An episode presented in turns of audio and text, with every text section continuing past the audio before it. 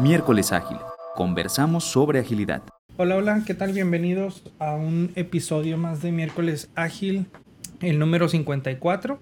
Y el día de hoy vamos a discutir un tema eh, bastante interesante que yo creo que a veces se da por se da por sentado o que ocurre o que incluso sabemos cómo hacerlo, ¿no?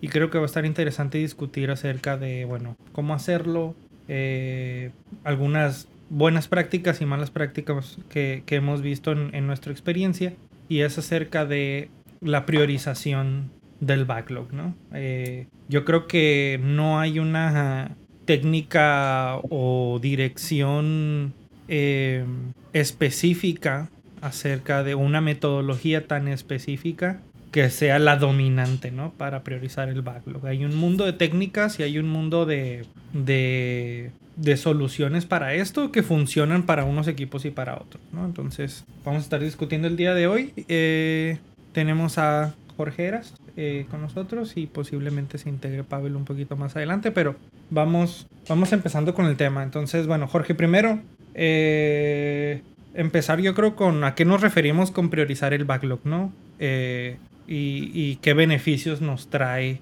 hacer eso, ¿no? De primera instancia y, y de ahí discutimos eh, temas alrededor de eso. Sí, perfecto. Y, y pareciera que la priorización es algo sencillo y fíjate que yo siempre donde, donde he llegado a comentar acerca del, del backlog, de las prioridades, pues pareciera ser que todos lo tienen claro. Sin embargo, a la, a la hora de, de, la ejecución, pareciera también que todo es importante y que todo tiene la misma prioridad. Y, me ha tocado escuchar muy frecuentemente la, la, frase de, pues, si no lo tengo todo, no me agrega valor.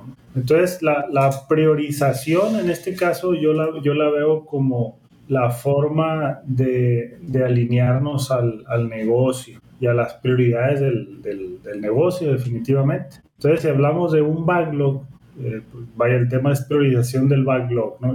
si, hablamos del backlog, el propio backlog pues tiene una función de priorización desde el solo hecho de, plantearlo como, como se define, ya estaríamos priorizando de alguna manera. Es decir, el backlog es una pila y un elemento está adelante o atrás de otro y ninguno de, de, manera igual. Entonces, desde ese punto de vista, el propio backlog ya es una técnica de priorización. Entonces, ahora el, el desafío es qué priorizamos primero y qué, y qué después, y ahí es donde me regreso a las prioridades de negocio. Entonces, si, si no están claras, a fin de cuentas, pues la, el backlog terminará siendo algo que, que no está alineado. Entonces, eh, y eso me lleva a, a, la idea de tener también un backlog de negocio. Entonces, donde no, no es exclusivo a los equipos de desarrollo, como a veces se piensa, sino que también es importante tener un backlog de prioridades de, de negocio, para que de ahí pues se vaya alineando el, el, resto de la organización. Entonces, por ahí, por ahí va como, como veo yo las prioridades. Sí, muy, y, y, se pone interesante, ¿no? Porque, bueno, creo que hay, hay cierto consenso en cuanto a, bueno, sigamos las prioridades del negocio, pero creo que realmente la, la pregunta es el, el, el cómo el, el, negocio, a su vez, eh, pone sus prioridades, ¿no? Y he visto eh, approaches en donde hay veces, por ejemplo, ¿no? una práctica no, en mi opinión, no tan buena que he visto. Es que, por ejemplo, la estimación se toma muy en cuenta para la priorización, ¿no? Y entiendo que a veces nos, nos debemos de poner un poco estratégicos y decir, bueno, ¿qué puedo terminar en el tiempo que tengo de aquí a cierto deadline o de aquí a cierta, cierta ventana de tiempo, ¿no? Eh, pero pues al mismo tiempo caemos un poco en esa contradicción, ¿no? ¿Estamos realmente entonces priorizando con relación al valor del negocio que tiene el trabajo? ¿O simple y sencillamente porque lo puedo terminar dentro de una ventana de tiempo que, que está establecida, ¿no? Entonces, ¿qué tiene más valor? Eh, ¿Terminar eso que, que tiene en, teoría menos impacto de negocio? o tratar de terminar lo que sí tiene más impacto de negocio y mostrar cierto progreso, ¿no? ¿Cuál es tu opinión al respecto? Sí, totalmente de acuerdo. Y, y de ahí a lo mejor ya empezamos con, con algunas técnicas, ¿no? Porque eh, ese es un patrón que yo también he visto en donde se, se le da prioridad a lo más fácil. Sin embargo, pues el, hacer algo fácil por, porque es rápido mmm, pudiera convertirse en un desperdicio y aquí lo hemos conversado anteriormente. Entonces puede, ser fácil, puede ser práctico y, puede salir rápido al mercado o a producción, pero si no está alineado con esos objetivos de negocio, si no agrega valor, se convierte en un desperdicio. Entonces, algo previo a la priorización o en conjunto, definitivamente de, de, debería de ser la granulación del, de las prioridades o, sea, o, o, de los elementos de trabajo o las necesidades. Porque si solo me enfoco en, en o, o, vaya, o si voy des, desfasando prioridades porque son grandes y las mando hacia abajo en la pila, pues una forma de abordarlo y al menos eh, avanzar en esa prioridad que es muy grande, definitivamente es granularla o pulverizarla en, en, en, elementos pequeños de valor. Y eso es un desafío muy grande que he visto, ¿no? porque pareciera ser que si no lo tengo todo, no me sirve. Y pudiera ser cierto, sin embargo, si entrego algo pequeñito y lo priorizo, eso me puede llevar a aprender si realmente todo el, la prioridad grande siquiera va a ser útil. Y eso me puede ayudar incluso a refinar para a, hacer un mejor abordaje ¿no? a la prioridad grande. Entonces hay una, algunas iniciativas o, o métodos que, que, le llaman rocas y, pul y como lo mencionaba ahorita, pero el, el detalle es tener elementos lo suficientemente pequeños para que agreguen valor de forma temprana. Entonces eso me ayuda a priorizar pues mucho más sencillo ¿no? y hacerlo más práctico. Pero insisto, el desafío es partir todas esas prioridades, no por etapas, porque ese es, un, otro patrón que he visto, no por etapas, sino por entregables pequeños de valor. Si logramos hacer eso, las prioridades pueden resultar más, más fáciles. Sí, totalmente de acuerdo ahí, y creo que hay, mucho, o en mi experiencia he visto mucho el reto eh, en, en, ambos eh, lados, por decirlo así, del, del proceso, ¿no? Tanto el product owner, que si no es un product owner experimentado, que esté acostumbrado a partir el trabajo en unidades más pequeñas que tengan sentido, que tengan valor, eh, por ahí hay un reto, ¿no?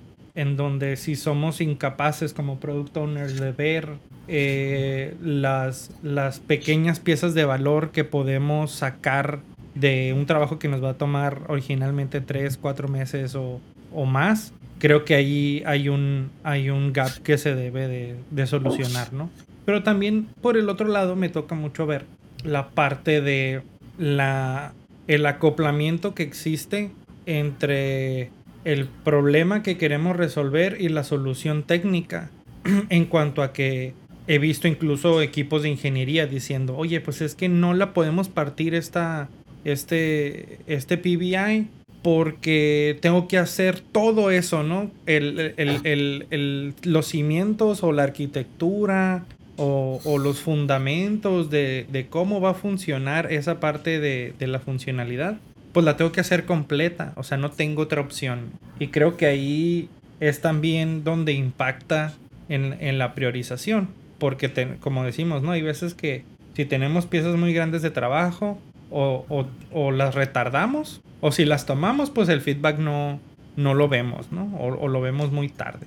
Entonces creo que también es una, tiene que ser una relación como de ida y vuelta eh, de ambos lados. Y creo que también de parte de los equipos de ingeniería, y, y es un reto muy grande que he visto, hay que perderle ese miedo a, a lo que se ve como retrabajo, ¿no? Es decir, en favor de la experimentación, en favor de, de unidades más pequeñas de trabajo, porque necesitamos experimentar, no necesariamente porque estamos construyendo un producto, digamos, más robusto o, o, mejor pensado desde, una, desde un punto de vista de arquitectura, sino que estamos priorizando la unidad más pequeña que podemos producir para experimentar, ¿no?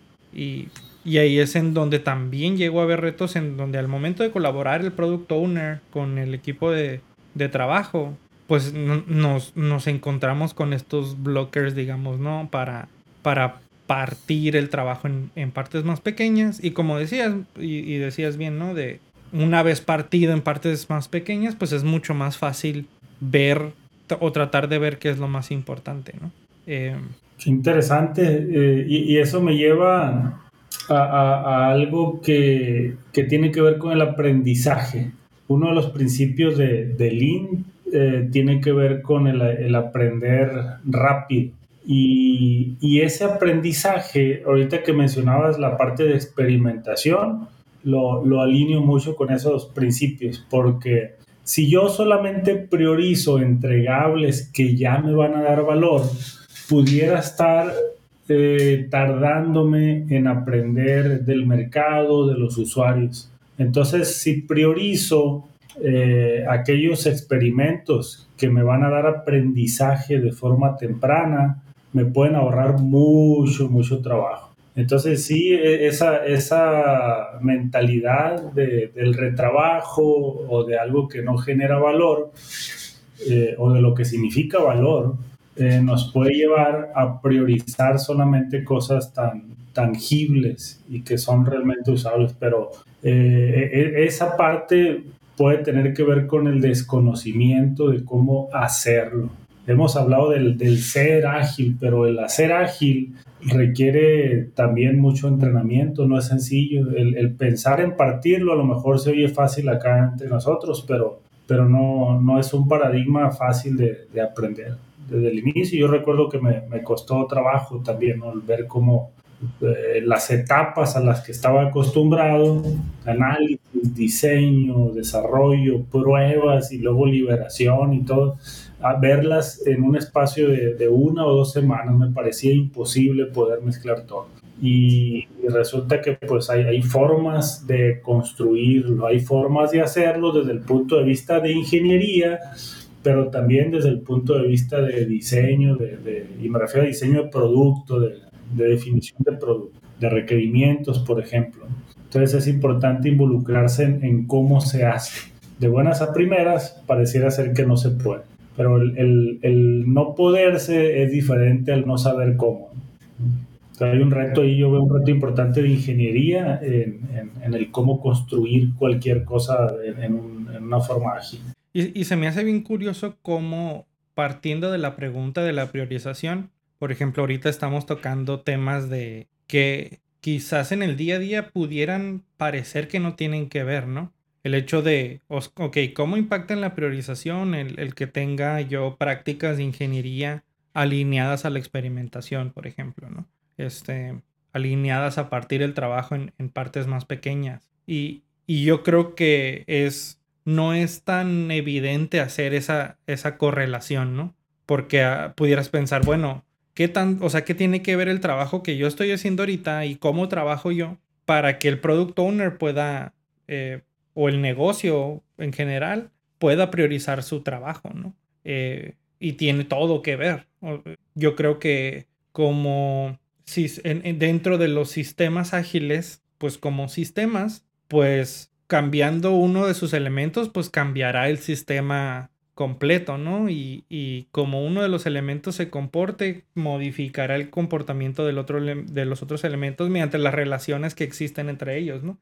Entonces, sí se me hace algo que, por ejemplo, ya sea un IAL coach, un, un, un, algún manager, un mentor, creo que es necesario ahí para, para hacer evidente esa correlación. Porque creo yo que desafortunadamente, pues hay muchos casos en los que como que esta parte de producto y de ingeniería o producto y digamos desarrollo, ¿no? Ya sea software, ya sea manufactura, ya sea eh, cualquier otro tipo de proceso creativo para producir algo, pues se ven como dos cosas separadas, ¿no? Se ven como, ok, como producto, tú, tú me dices qué quieres y me dices qué quieres ahorita, qué quieres mañana y qué quieres pasado mañana. Y yo veré como equipo de ingeniería cómo te lo entrego, ¿no? Y creo que es ahí donde está en donde empiezan los problemas, ¿no? En, en, despegar, porque aparte, y, y, ese es otro, otra, otro tema que, otra pregunta que te quería hacer acerca de quién prioriza. Este, estamos muy acostumbrados a decir, bueno, el product owner prioriza, eh, y, y, es lo más común, porque al final de cuentas creo que se, se, se, se intenta delegar esa, esa tarea, ¿no? Pero eh, al menos en los equipos más maduros en los que yo he trabajado, pues sí, el product owner liderea ese ejercicio de priorización, pero no es él el único que hace decisiones o, el único que eh, el único que toma decisiones o el único que define cómo se ve la prioridad, ¿no? Los product owners experimentados que he visto trabajan mucho con el equipo para definir esas prioridades. Con el equipo me refiero a tanto el equipo de desarrollo como los stakeholders, como cualquier persona que esté involucrada en el producto. Y, con base en eso se llega a una conclusión en cuanto a las prioridades. Pero no es, el no es que el product owner se encierre en una oficina a, a ordenar el backlog del 1 al cualquier número que tengas, ¿no? De, de PBIs. Y creo que también eso es algo que falta en general. Eh, romper ese mito de que el product owner es el único que prioriza, ¿no? ¿Y, y, qué tan arraigado puede estar eso? Porque no, no, sé qué has visto tú también, pero al menos eso que acabas de describir, el product owner encerrado, priorizando y, y tomando esa responsabilidad como, como única o, desde un solo frente, es lo que más veo eh, en, los equipos ágiles. O bueno, no sé qué tan ágiles los haga eso, ¿no? Pero pero eso precisamente es algo muy, muy común que, que me toca ver. ¿no? Y, y, cuando hablamos de un equipo ágil, eh, el, el, equipo ágil toma la responsabilidad del producto. Claro, el product owner o alguien con, con experiencia de, de, gestión de productos, pues tiene ese, e, ese, esa experiencia y es el que trae esa, pues, e, e, ese background a la, a la mesa, ¿no? al, al equipo como el de el tester trae la experiencia de calidad, etcétera, etcétera, ¿no? Pero si el equipo tomara la responsabilidad de la priorización, entonces ahí es donde yo vería esa integración del sistema que comentas, en donde ya en, lugar de que varios sistemas se conecten de personas para cooperar, en realidad exista una colaboración para establecer prioridades. Entonces, si el equipo tiene background de negocio o se involucra eh, en, las necesidades de negocio, pues tendrá también esa, esa capacidad de opinar y de poder pues, eh, influir en lo que está pasando con el producto. Eso no le quita eh, empoderamiento al product owner o al product manager, al contrario, le da una cercanía mayor al equipo y una velocidad también para responder a, la priorización. Porque lo decías ahorita, si tenemos que, si dependemos de la capacidad de un equipo técnico, pues de una vez hacemos un solo equipo de, producto. Entonces, de esa manera yo vería eh, un equipo realmente autogestionado tomando decisiones de producto pero eso es algo que, que rara vez observo. Y, y, fíjate que voy a comentar algo que, que he visto en las organizaciones en, en ese sentido, ¿no? que, que, le pega a las prioridades, y es la estructura que, que está establecida en las empresas, que volvemos a la misma estructura de piramidal de, de hace más de un siglo. ¿no? Entonces, cuando está toda la, la, la, estructura tradicional que en la que hay silos formados, aunque tengan células, al menos por nombre, que son multidisciplinarias, terminan las personas de la célula eh, reportando a diferentes eh, silos. ¿no? Entonces, eso desde mi punto de vista le, le quita pues certeza a la, a la priorización y ownership y termina recayendo sobre uno de los hilos y ese es el de producto o el de negocio. Entonces, de ahí se empiezan a comunicar y, priorizan, pues, optimizan de forma local y luego lo vienen y lo, y lo contribuyen. Entonces, que funciona, puede funcionar, sin embargo, las prioridades pudieran ser más efectivas y más alineadas al, al negocio, al mercado. Cuando tenemos células realmente estructuradas, de forma autogestionada. Sí, y ahí también, o sea, me, me viene un poco a la mente la parte también de la, de la motivación, ¿no? O sea, cuando tenemos este tipo de, de dinámicas en la que pues el equipo de desarrollo se involucra en las tomas de decisiones de producto, creo, y, y, es lo que he visto también en mi experiencia, pues la motivación crece, ¿no? Es decir, no tenemos un equipo al que le estamos diciendo qué va a hacer, eh, o, no, o, no a ese grado, ¿no?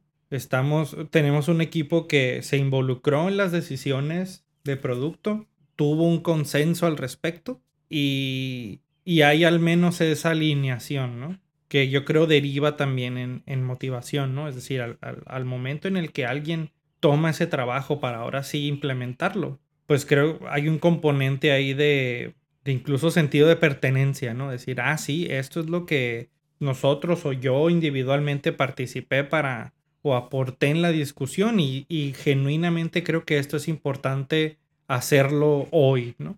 Eh, versus eh, otro escenario en donde, bueno, dices, pues estoy haciendo este, este feature o, haciendo esta implementación porque, porque seguí en el backlog, pero realmente no tengo mucha idea de, realmente cuál es el valor que estoy agregando. Eh, entonces, yo creo que también impacta en ese, en ese sentido de la motivación en todos lados, ¿no? Tanto en el, en el equipo de desarrollo como en el product owner, que de igual manera, pues yo creo que también hay un sentimiento de validación, ¿no? Al decir, ok, e, esto fue lo que discutimos, creo que vamos por, por, por el camino correcto y haciendo las cosas que, en la, que debemos hacer hoy, ¿no? Y, dejando de priorizar otras cosas que sabemos que no son, que no son importantes, ¿no? Entonces también, también toca esa parte un poco menos tangible, yo creo, eh, en cuanto a tener ese proceso de, de priorización realmente colaborativo. Y la otra parte, y que creo que lo damos ahorita por sentado, pero vale la pena mencionar, es la parte de tener equipos que son realmente equipos. Y ahí se vuelve, porque me ha pasado también, se vuelve incluso si tienes, por ejemplo, grupos de individuos en lugar de equipos, es decir, cada quien eh, está por su lado trabajando eh, en lo que es su especialidad, en lo que domina, etc. Y no necesariamente un, un, una rebanada horizontal, ¿no? No necesariamente alguien que es un especialista en base de datos o alguien que es un especialista en backend o alguien que es especialista en frontend. Puedes tener la rebanada vertical, pero es al, tú puedes, y, se llegan a desarrollar esos hilos en donde pues alguien es el experto en el módulo de pagos y alguien es el experto en el módulo de notificaciones y otro experto en el módulo de tal y cual, ¿no? Entonces, cuando tenemos ese tipo de silos, incluso cuando son, cuando son slices verticales, se vuelve súper difícil. Y te digo, incluso técnicamente en cuanto a, ok, tengo, tengo este trabajo y lo puedo tener bien granulado, unidades pequeñas de trabajo, pero resulta que los primeros seis o siete son, para una persona, porque resulta que este sprint o este mes o, o, o, o como se trabaje, resulta que me quiero enfocar en esos módulos porque hay, o, como equipo, o, yo como product owner, creo que es lo que tiene más valor. Pero al final de cuentas no lo puedo hacer porque tengo una persona que sabe hacer eso. Entonces, me ha, me ha tocado estar en equipos en los que, oye, pues sí, o sea, todos estos cuatro PBI son importantes, pero resulta que no los podemos poner en el siguiente sprint o en la siguiente semana por cuestiones de capacidad. Es decir, Solo hay una persona que lo puede hacer, esa persona solo puede completar estos dos elementos y lo demás pues tendrá que esperar, ¿no? Y mientras el resto del equipo pues sigue trabajando en cosas que son menos prioridad. está generando desperdicio, ¿no? Exacto, o sea, y, y, y, después como que me ha tocado como decir, bueno, la, la forma de solucionarlo es, bueno, haz un KT, ¿no? Pero pues realmente cuando los haces como excepciones, pues vuelves a tener la misma situación, pero con otro, con otra parte de tu producto o con otro módulo, etcétera, etcétera, ¿no? Entonces, también es súper importante para la priorización tener una dinámica en la que el equipo eh, colabora para trabajar en lo más importante todo el tiempo. Y, y, y es algo que creo se subestima porque de repente hacemos los ajustes, ¿no? O incluso como product owners, pues a veces decimos, no, pues como ya sé que esta capacidad, o sea, que la capacidad de esta persona es tanto, pues voy a priorizar para que se acomode, ¿no? Y es ahí donde ya nos desviamos de, del valor, ¿no? Ahora nos estamos, estamos priorizando con base en la capacidad y, la disponibilidad de recursos, ¿no? De acuerdo. Sí, y, y, a dónde nos está llevando este tema que parecía sencillo, ¿no? De la priorización.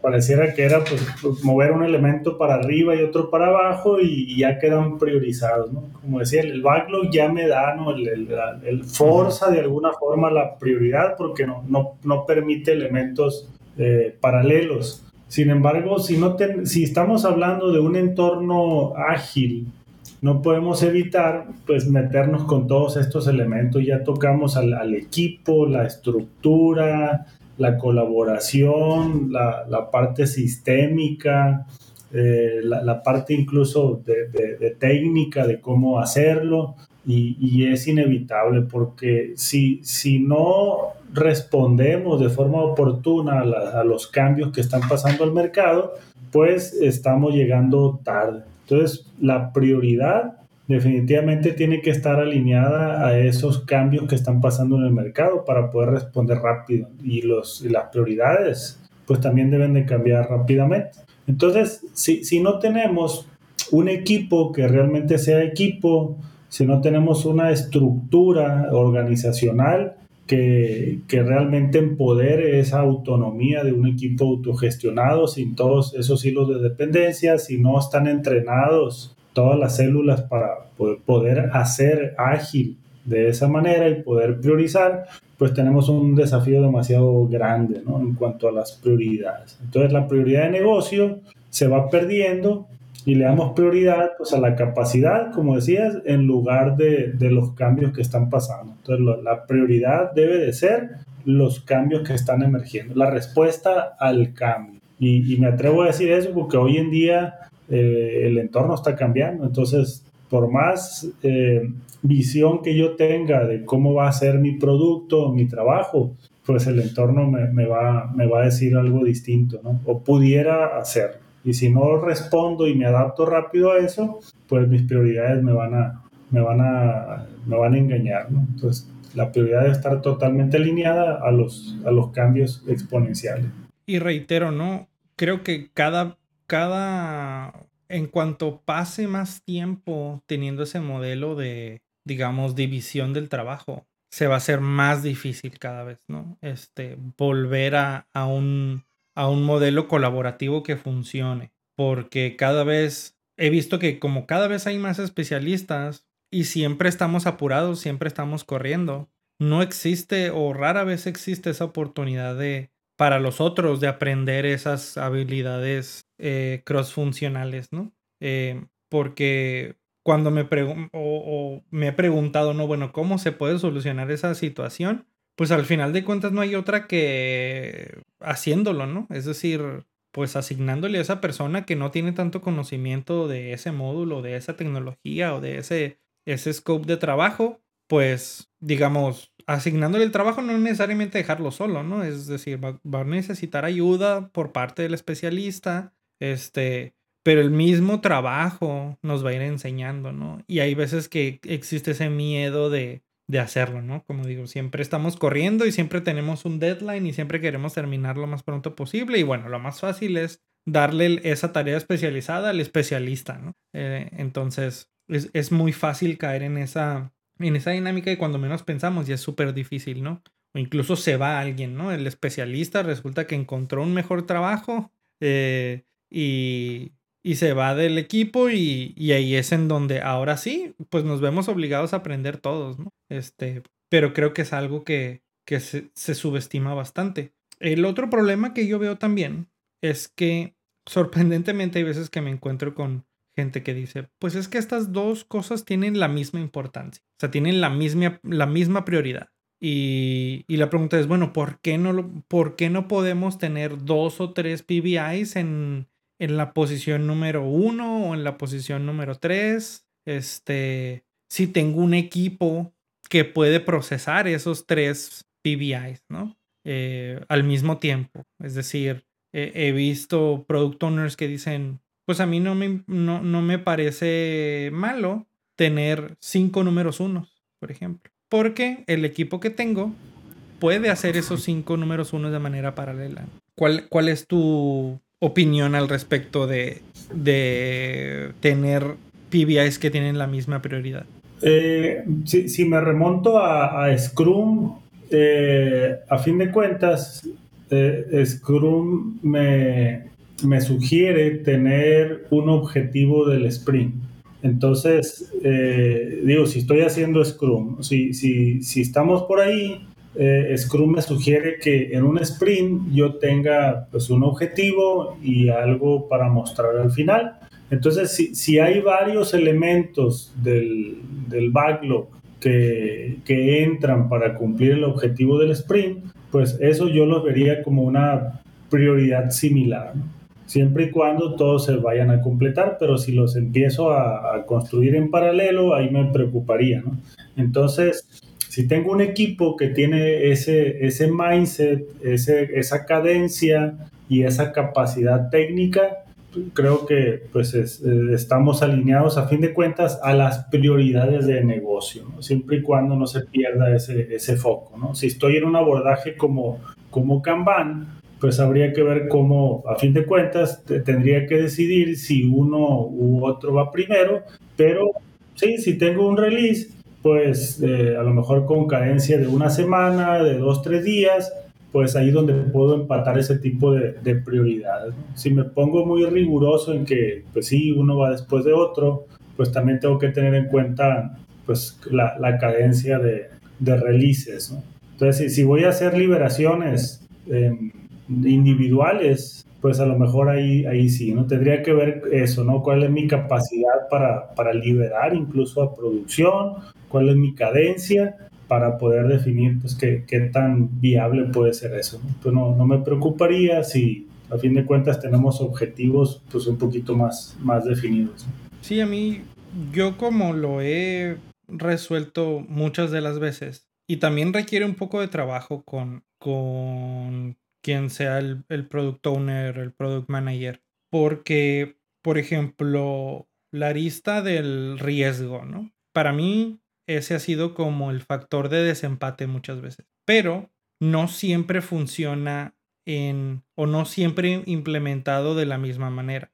A lo que voy es, he visto dos vertientes, ¿no? En donde el riesgo es un catalizador o un impulsor para una prioridad alta. Y eso yo internamente lo percibo como asociado más hacia o más inclinado hacia la agilidad. Y lo otro es, bueno, el riesgo como eh, un factor que hace que depriorices algo en cuanto que, bueno, tengo estas dependencias eh, que representan un riesgo porque si tomo ese trabajo puede que, que esté bloqueado a, a la mitad del, del, trabajo. Entonces primero resuelvo el riesgo y después eh, priorizo el trabajo para, para implementarlo. Entonces, yo he visto ambas cosas funcionar de manera apropiada, pero en mi caso personal, y, eh, te preguntaría tu opinión, es,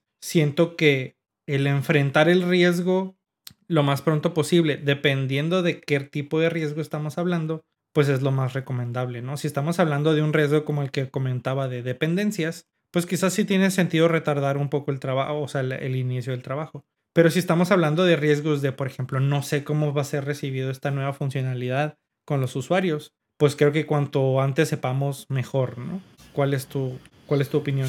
De acuerdo, y, en, esa parte de los riesgos, eh, ahí es donde veo más útiles los, los experimentos, porque pudiera ser tentador eh, bajar de prioridad aquello que tiene riesgo más alto. Sin embargo, me regreso a las prioridades de negocio. Entonces, yo imagino un caso en donde haya una necesidad de negocio que sea muy importante. Entonces, la competencia está entrando a un mercado, yo ya había empezado y resulta que llegó una empresa nueva que lo está pues, abordando y se me están yendo clientes hacia, hacia allá. Ah, caray, entonces pues tendría que responder rápido ¿no? a, esa, a, esa, a esa situación. Entonces eso se vuelve tal vez una prioridad, pero tiene que definirse el negocio, ¿no? Si, y si es una prioridad realmente responder a esa, a esa situación, pues eh, eso debería, eso debe de ir arriba en el backlog. Ahora, si eso, todo lo que conlleva responder a esa situación tiene un riesgo demasiado alto, pues pudiera ser tentador bajarlo. Sin embargo, el, la prioridad no se, no, no se mueve, sigue siendo prioritario. Lo que sí podemos hacer es enfrentar el riesgo. O sea, no lo evito el riesgo, lo enfrento. Y como es algo, puede ser algo con mucha incertidumbre, lo que podemos hacer de una forma ágil es construir momentos de certeza. O sea, construyo un momento de certeza pequeño que pues, es un experimento o es, o es un intento o algo que, una innovación que a lo mejor y no va, si, si estoy a nivel nacional en una aplicación, tal vez ese intento va solamente al segmento que está en riesgo. Entonces, curiosamente, pues el experimento me ayuda a abordar otro riesgo, que es el de la, amenaza que estoy teniendo, ¿no? de, de, mis clientes que se están yendo. Entonces hago un abordaje experimental, controlado, eso lo priorizo, pero de nuevo es algo pequeño, no es un intento gigante porque recordemos que hay un riesgo alto, entonces mitigo el riesgo con un intento para probar rápido. Entonces, si, si el experimento que estoy haciendo me funciona, pues ya tengo un aprendizaje. Y si no, hago otro, pero eso, eso me cuesta más barato y tiene un riesgo menor, pero a fin de cuentas lo que estoy haciendo es construir aprendizaje para poder enfrentar la, la, amenaza grande que tengo. Entonces, así, lo veo yo, ¿no? Sea, no, no, no le quito prioridad, pero lo, lo, enfrento de forma diferente. Porque si lo enfrento con una, funcionalidad completa y el riesgo que tengo, pues realmente me, me impacta, pues no voy a, a, responder a, la situación de, del entorno, ni tampoco voy a construir algo. Entonces, ahí sí, me la juego. Y bueno, e, ese es un approach, yo creo, partiendo como del, del mismo producto, ¿no? Pero he visto, por ejemplo, opiniones incluso en redes sociales, LinkedIn o, Twitter, por ejemplo, en donde se propone que, pues sí, o sea, la prioridad, como mencionas, la prioridad del, del trabajo no cambia por el riesgo. Es decir, pues necesitamos esta, eh, este cambio porque tenemos competencia que no habíamos tenido antes y la prioridad está ahí. Y parte del trabajo, si, si vemos un riesgo, si vemos una dependencia, si vemos parte del trabajo es trabajar en ese riesgo. Entonces, la, la propuesta es que el equipo de trabajo no es solo implementación, es hacer que las cosas sucedan. Entonces, y, y es ahí donde me gusta, al menos a mí me gusta la idea, pero veo un gap, por ejemplo, de, de, soft skills muchas veces de los mismos equipos de ingeniería, en donde pues lo más común que yo he visto es, pues el ingeniero te dice, no, a mí dame el trabajo ya listo para que yo implemente, ¿no? Este, sin esos riesgos o, o, o blockers potenciales, ¿no? Y, y creo que la, las propuestas más nuevas dicen, no, o sea, pues tú como ingeniero también desarrolla tus soft skills o es necesario que tengas algo de esos soft skills para que tú mismo te desbloquees, ¿no? Tú mismo sepas enfrentar esos riesgos. Porque al final de cuentas el trabajo se tiene que hacer y la prioridad número uno no deja de ser prioridad número uno por más riesgosa que sea, ¿no? Em, entonces también entra esa parte de, de los soft skills y, y la multidisciplinariedad de la que hablábamos en, algún episodio anterior, en donde no es solo conocer todas las partes del stack tecnológico o, del producto, sino que también pues saber navegar esos riesgos de manera efectiva, como decías, experimentando, eh, eh, partiendo la incertidumbre en, en, partes más pequeñas y como decías, construyendo esos pequeños momentos de certeza,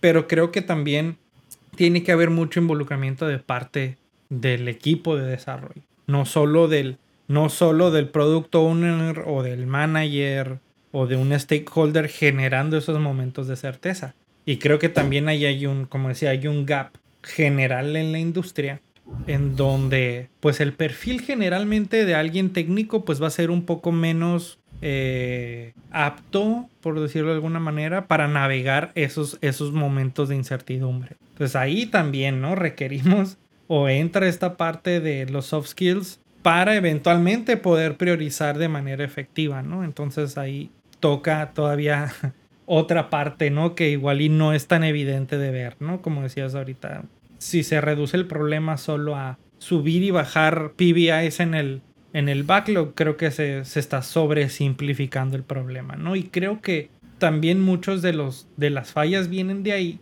y muchas de las frustraciones vienen de ahí, porque luego, eh, por ejemplo, en, mi caso, ¿no? Que, que he estado en situaciones en las que, como comentábamos, tenemos equipos que no son equipos y es muy difícil priorizar. Y, y, al momento de decir, bueno, yo veo este problema, es decir, no podemos priorizar de manera efectiva hasta que seamos un equipo real. Eh, mi leadership dice, oye, pero pues, pero prioriza, ¿no? O sea, como que se ven, se ven como que dos mundos separados, ¿no? Y, y creo que todo tiene que ver. Entonces, pues, otra vez, o sea, también entran los soft skills y, y, y esa habilidad del, de los profesionistas para, para saber navegar la incertidumbre. ¿no? Y, eso ya lo veo como agilidad personal, en donde totalmente de acuerdo, es, son, son skills que no necesariamente se desarrollan, ¿no? Y, lo que he visto es sí agilidad técnica, pero poca agilidad mental. Entonces, igual, si, si hay un cambio de prioridades, por más que sepa hacerlos, que ese es otro tema, ¿no? Yo, yo veo también, aparte del skill soft, también veo un, una, un, gap en el skill técnico en saber cómo hacerlo. ¿no? Pero si, si, nos quedamos en, el, en, el, en, la agilidad personal, lo que yo he visto es mucho eh, abordaje técnico en, en, la agilidad cuando se, se, adopta, cuando se implementa, eh, en los métodos y cambios de procesos, cambios de, de, de forma de, de, trabajar, pero veo poca inversión en la agilidad personal, la agilidad mental, y es la parte que tú dices, ¿no? Entonces, si, si resulta que mis cambios son disruptivos, y mentalmente no estamos preparados para abordar y enfrentar esa disrupción, pues voy a, voy a quedarme corto con la respuesta. Entonces, definitivamente debería de ser todo integral, agilidad técnica, pero también agilidad mental, porque las prioridades hoy en día cambian. O sea, no, no, yo lo vería como la regla, como, como, como la norma, digamos. Muy bien, pues yo creo que vamos cerrando. No sé si quieres hacer algún comentario de cierre y con eso termina. Yo me quedaría con la parte de la responsabilidad de las prioridades. Eh, en un equipo ágil, la responsabilidad de las prioridades debería de ser del equipo con la suficiente autonomía. Claro, con la experiencia de alguien que traiga ese background, que, que aporte eh, esa, esa parte, pero a fin de cuentas con una responsabilidad del, del equipo para, para, abordar prioridades. Y la última parte también me, me gustó, donde la agilidad eh, técnica debe ser acompañada con la agilidad mental. Muy bien. Yo me quedo mucho con, con la parte del, del pensamiento sistémico alrededor de la parte de priorizar el backlog porque pues como vimos partimos de ahí y tocamos casi todos los aspectos que involucran tener un equipo ágil, ¿no? Entonces eso nos indica que, que debemos valorar este, estos entornos ágiles como un sistema y que es difícil tener unas cosas sin otras. En este caso hemos hablado de, es difícil tener una priorización si no tenemos eh, cierto nivel de autonomía en el equipo, colaboración, motivación, eh, soft skills, eh, agilidad personal y demás. Pero al mismo tiempo, eh, pues será, es difícil de igual manera, por ejemplo, mantener un equipo motivado si no tenemos eh, una priorización clara de lo que queremos hacer, de a dónde queremos llegar como producto. Entonces, pues son, son elementos que, como en todos sistemas, se retroalimentan. Y sí, de algún lado tendremos que, que iniciar, pero si alguien que esté viendo esto tiene un problema de priorización, que, mi intención es que se lleve que no solo es la parte de trabajar con los stakeholders y tener claridad en cuanto a, a cuáles la visión como tal del producto. También hay un trabajo con el equipo de desarrollo que hay que, que, hay que hacer, ciertas prácticas de ingeniería, eh, ciertos aspectos de motivación y de soft skills y de agilidad y demás que, que todo se combina para permitirnos tener una priorización efectiva y de la que es más que correcta porque no creo que haya, haya tal certeza en algún punto en donde digas, esta es la priorización correcta, pero al menos que exista alineación, ¿no? Que exista ese consenso de, bueno, creemos que este es el, esto es lo más importante que debemos hacer ahorita y, y, empujar hacia allá con un nivel de, de motivación que nos ayude. Entonces, pues de nuevo, no es un problema simple, es un problema bastante complejo, no es solamente ordenar elementos en un, en un backlog si lo queremos hacer de manera efectiva, ¿no? Eh, involucra muchas, muchos otros elementos. Entonces, bueno, con eso terminamos. Espero que les guste el episodio y nos vemos la siguiente. Bye. Gracias por escucharnos. Esperamos que te haya gustado el episodio. Únete a la conversación. Visita miércolesagil.com para más información y déjanos tus comentarios. Síguenos en redes sociales y suscríbete a nuestro contenido en las principales plataformas de streaming como Spotify, Apple Podcasts y YouTube. Encuentra todos los enlaces en miércolesagil.com diagonal seguir. Miércoles Ágil. Conversamos sobre agilidad.